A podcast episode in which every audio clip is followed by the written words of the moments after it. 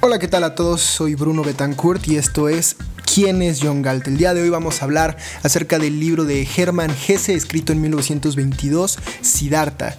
Vamos a hablar de filosofía, del destino, de la búsqueda de propósito y de la dicotomía que existe entre qué es ser un maestro y, y el significado de ser un alumno. Entonces, sin más, vamos a ello.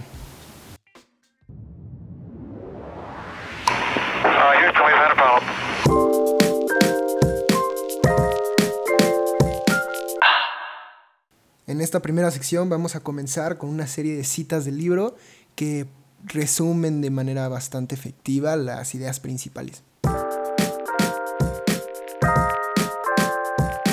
Nada hay en el mundo que conozca menos que a mí mismo, a Siddhartha.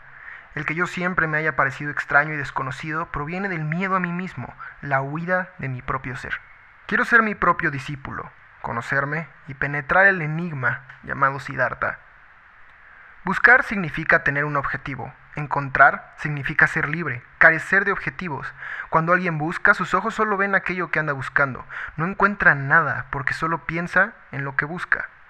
El camino para ejercer magia y alcanzar cualquier objetivo reside en hacer tres cosas. Meditar, esperar y ayunar. La sabiduría no es comunicable, por eso los sabios suenan como locos. El saber puede comunicarse, pero la sabiduría no. Es posible encontrarla, vivirla, llevarse por ella, pero comunicarla y enseñarla es imposible. Hay dos tipos de hombres en el mundo. Los primeros, que son los discípulos, que no llevan doctrina interior ni ley propia, son como hojas que caen y revolotean indecisas. Y los segundos, que son los maestros, que son los mesías como Buda, son astros que fijan una ruta y que ningún viento los alcanza, llevan su propia ley.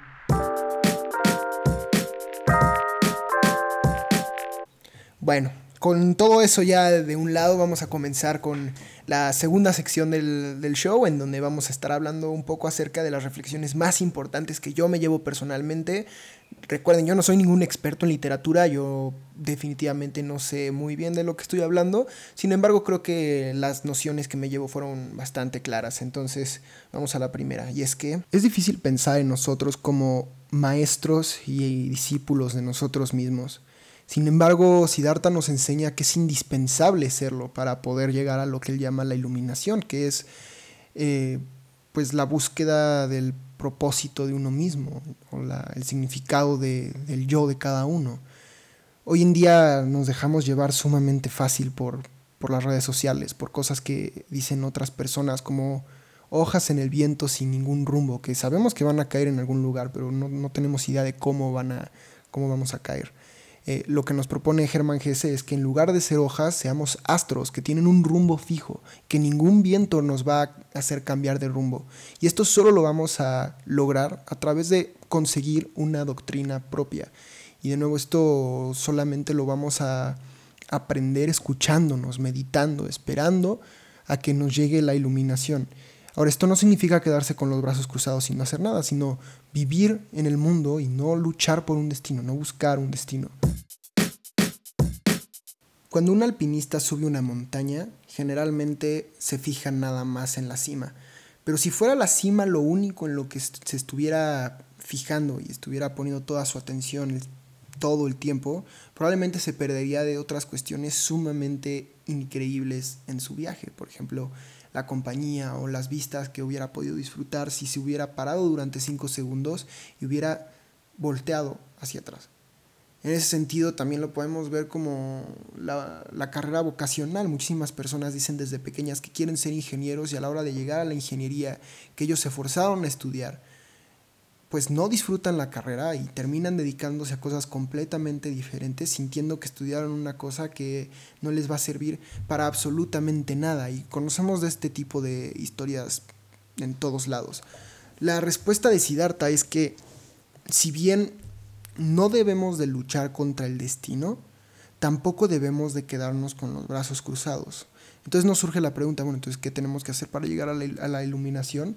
Y es saber, bueno, la respuesta de Germán Gese sería saber que estás en una búsqueda, pero no luchar en contra del destino, ser consciente de que estás participando en una búsqueda de la iluminación, pero escucharte constantemente, ver el entorno, No fijarte un objetivo, no decir yo voy a ser ingeniero y empecinarte a ser ingeniero, sino quizás abrir un poco tu mentalidad y ver las cosas que están a tu alrededor, porque quizás simplemente escuchando a un río va a ser como encuentres realmente el significado de la vida y no podemos predecir el momento en el que nos va a llegar la iluminación.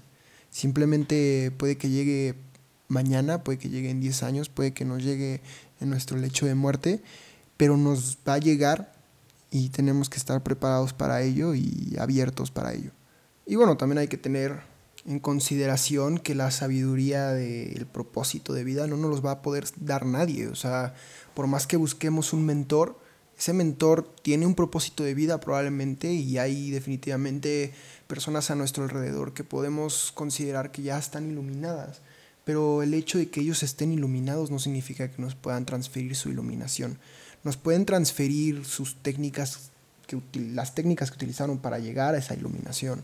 O nos pueden inspirar a buscar una, nuestro propósito de vida, pero es imposible que su propósito de vida no los puedan transferir a nosotros. Esto es algo que también se toca de manera muy específica en el libro de Germán Gese. Y por último es esta parte de ser nosotros nuestros propios maestros y discípulos.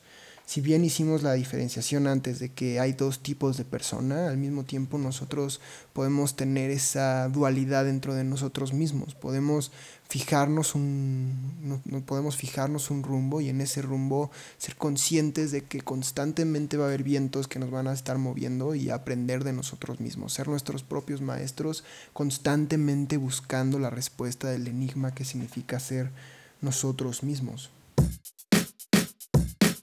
Al final, y para no darle ya tantas vueltas, siempre el, estar perdido es una muy buena oportunidad para reencontrarse yo me quedo con el, con el hecho de que estamos en una constante búsqueda, pero no sabemos a qué estamos buscando realmente. Y quizás aquellas cosas que hoy pensamos que son indispensables para nuestra vida, mañana no sean realmente indispensables ni sean lo que nos lleven a encontrar nuestro propósito de vida. Eh, Siddhartha es un gran libro, entonces me quedo con eso y pues a seguir buscando mi propósito de vida.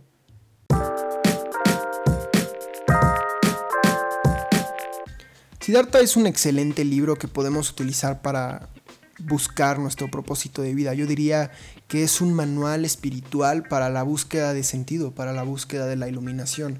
Muchísimas veces nosotros no nos encontramos, simplemente no nos damos el espacio para meditar, para escucharnos y creo que Siddhartha es un excelente paso para darnos cuenta de que quizás las búsquedas que estamos emprendiendo realmente son obstáculos para encontrar nuestro significado. Espero que les haya gustado muchísimo este primer podcast, este primer episodio de quién es John Galt y nos estaremos escuchando, bueno, me estarán escuchando la próxima semana con alguna otra novela que a mí me ha cambiado mi perspectiva. Yo soy Bruno Betancourt del Toro y les agradezco mucho que hayan sintonizado este podcast. Consideren suscribirse en la plataforma que estén escuchando y nos estaremos viendo la siguiente semana. Muchas gracias.